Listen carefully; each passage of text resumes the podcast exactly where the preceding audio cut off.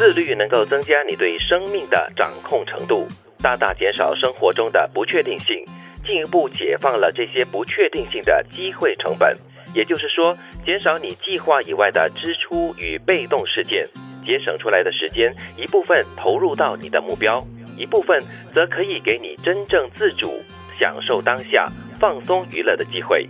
所谓越自律越自由，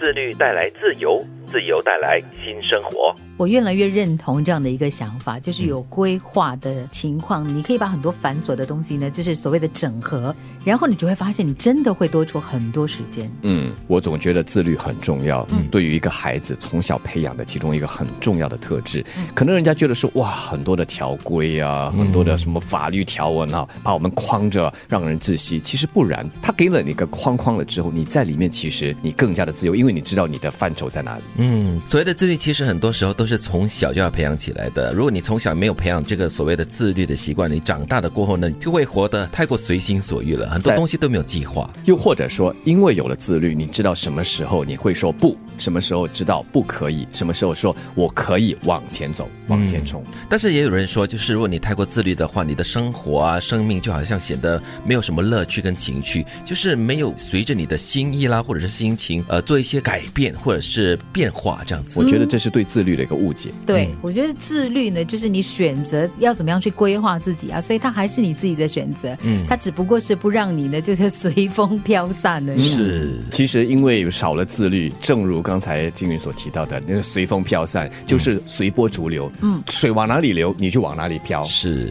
哎，其实我觉得我自己本身哈是随着年龄的增长哈，越来越自律的嘞。嗯，以前是活得比较如我刚才所说的比较随心所欲，因为我们年轻一点的时候觉得时间很多，无所谓。这个健康的状况呢，也可以允许自己比较任性一点点哈，嗯，所以偶尔就会叛逆一点点啦，这样子。因为年纪增长了，然后再加上人生经验的累积，你知道什么事情是可以的，什么事情是应该的，嗯，所以你这个就我们所说的 parameter，嗯嗯，周边给自己画的这个线啊，是越来越清晰了。对，两位都是很自律的人哈，感觉。我不是啊，你不是吗？我其实我觉得是在那个成长过程当中慢慢学习，尤其在职场上啊，因为其实。你在职场上，如果你没有适度的那个规划的话呢，你很容易被别人牵着走。嗯，因为你没有办法告诉人家说，哎，我的行事力就是如此。嗯，我一定要遵守这个时间表来做事。对，其实他这个说的也是非常的正确，就是它可以减少你计划以外的一些支出，还有被动的事件，节省出来的时间呢，就可以放在你的目标、你的真正的重要的工作上。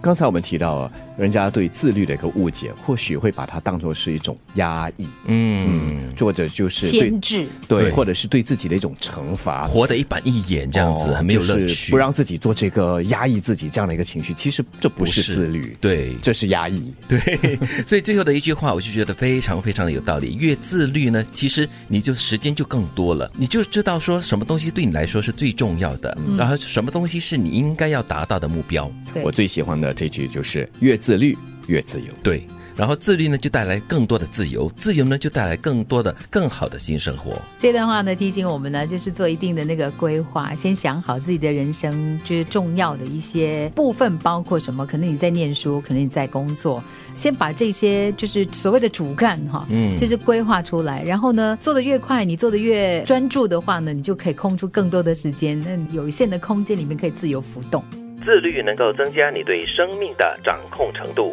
大大减少生活中的不确定性，进一步解放了这些不确定性的机会成本。也就是说，减少你计划以外的支出与被动事件，节省出来的时间一部分投入到你的目标，一部分则可以给你真正自主、享受当下、放松娱乐的机会。所谓越自律越自由，自律带来自由，自由带来新生活。